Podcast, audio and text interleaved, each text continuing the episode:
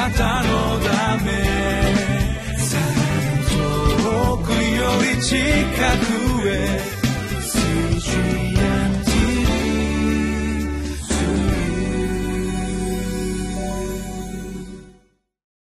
皆さんこんにちは。ミッションエイドクリスチャンフェローシップの牧師関根和夫です。今日は4月27日金曜日、えー、今日の聖書の箇所はイザヤ書51章の12節から23節まで。でタイトルは「虐げる者の憤りはつかの間神の約束は永遠です」となっています。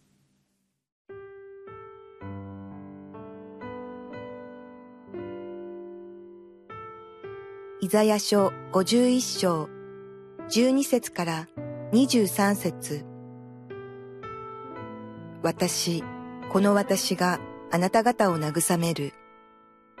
あなたは何者なのか。死ななければならない人間や草にも等しい人の子を恐れるとは。天を引き延べ、地のもといを定め、あなたを作った主をあなたは忘れ、一日中絶えず虐げる者の憤りを恐れている。まるで滅びに定められているかのようだ。その虐げる者の憤りはどこにあるのか。囚われ人はすぐ解き放たれ、死んで穴に下ることがなく、パンにもこと書かない。私はあなたの神主であって、海をかき立て、波を轟かせる。その名は万軍の主。私は私の言葉をあなたの口に置き、私の手の影にあなたをかばい、天を引き延べ、地のもといを定め、あなたは私の民だとシオンに言う。覚めよ、覚めよ、立ち上がれ、エルサレム。あなたは主の手から憤りの杯を飲み、よろめかす大杯を飲み干した。彼女が産んだすべての子らのうち、誰も彼女を導く者がなく、彼女が育てたすべての子らのうち、誰も彼女の手を取る者がない。これら二つのことがあなたを見舞う。誰があなたのために嘆くだろうか。滅亡と破滅、飢饉と剣。私はどのようにしてあなたを慰めようか。あなたの子らは網にかかった大カモシカのように気を失って、すべての街角に倒れ伏す。彼らには主の憤りと、あなたの神の咎めとが満ちている。それゆえ、さあこれを聞け。悩んでいる者、酔ってはいても酒のせいではないものよ。あなたの主、ご自分の民を弁護するあなたの神、主は、こうおせられる。見よ、私はあなたの手から、よろめかす杯を取り上げた。あなたは、私の憤りの大杯を、もう二度と飲むことはない。私はこれをあなたを悩ます者たちの手に渡す。彼らはかつてあなたに、ひれ伏せ、我々は乗り越えていこうと言ったので、あなたは背中を地面のようにし、また歩道のようにして、彼らが乗り越えていくのに任せた。今日はイザヤ書の51章の12節から23節までを聞いていただきましたどんなふうに感じたでしょう、えー、今日のタイトルが「虐げる者の憤りはつかの間神の約束は永遠です」というふうになっていてえ大きく分けて2つのテーマがここにえ語られているんですけれども最初は「私はあなたの神である」ということからえー、解き明かされていて最初の言葉は非常に印象的ですね。私この私があなたを慰める。あなたは何者なのか死ななければならない人間や草にも等しい人の子を恐れるとはという問いかけがあって要するにいろんなものを恐れているけれどもあなたは本来恐れる必要ないのではないかと。私が神であり私があなたを愛し私があなたを支えているのだからということですね。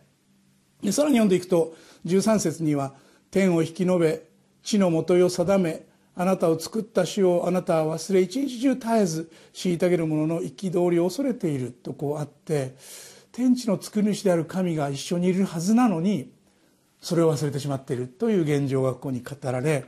15節には「私はあなたの神主であって海をかきたて波を轟かせる。その名は万軍の主」とあって海を鎮める神。という言葉が出てくるわけですけれど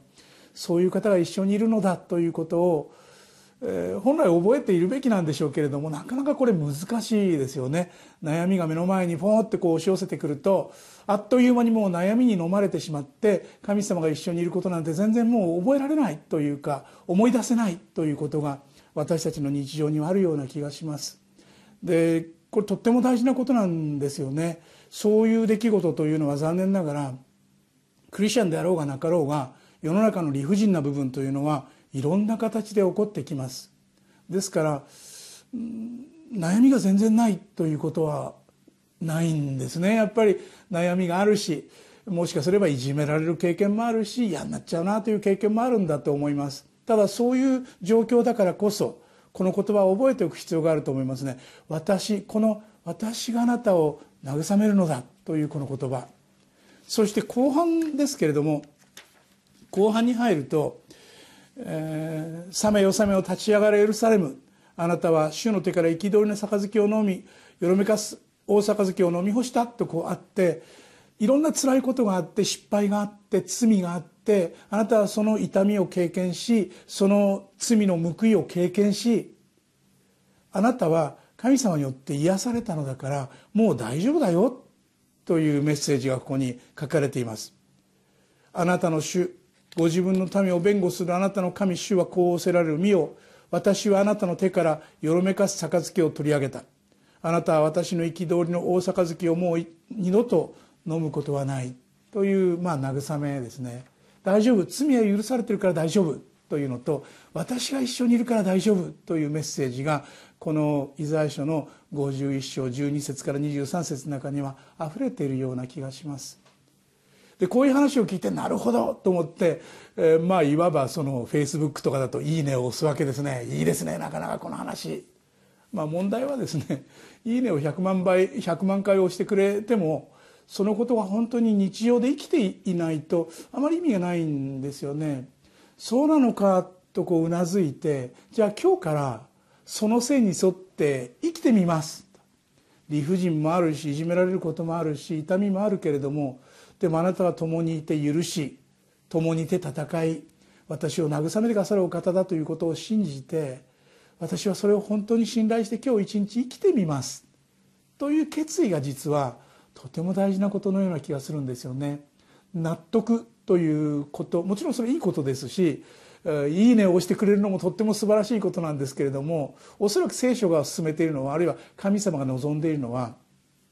信じてる通り生きてごらんということなんだと思うんですよね。虐げる者の憤りはつかの間だ。でも神の約束は永遠なので神が慰めてくださるという約束も神が許してくださったというその宣言も永遠的なものだよ。というのでちょっと元気をもらってですねじゃあ今日一日元気に生きてみようかな。というそういう進み方といいますかそれが求められているんだと思います。で似たような文章は詩篇の37編の中にもう細々と書かれていて、えー、頭にきたことがあったら詩篇37編を読むといいよというふうに言われてるんですけれどもこの今日読んだイザヤ書52編51編では「まだまだ足んない私の虐げとか悩みは」という人はですね是非詩篇の37編を後でゆっくり読んでみるとですねかなり明確にわかると思うんです。でこれもまた「いいね」ではなくて「そうかそれじゃあ分かりました」いろいろ悩みあるけれども私はあなたと一緒に今日一日生きてみます。イエス様よろしくお願いします。というそういう方向性というのがとても大事なことのような気がするのです。私この私があなた方を慰める。あなたは何者なのか死ななければならない人間や草にも等しい人の子を恐れるとは。天を引き延べ地のもといを定めあなたを作った主をあなたは忘れ一日中絶えず虐げる者の憤りを恐れている。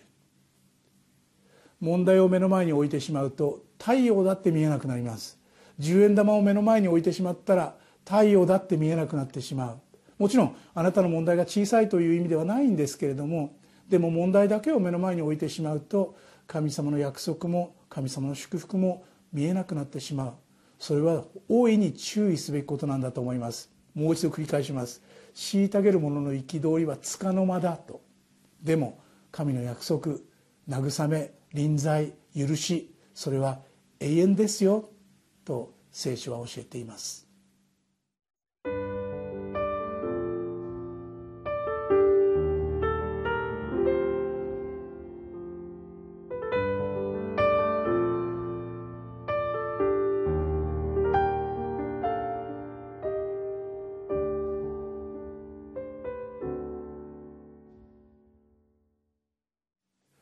幸か不幸か私たちの人生には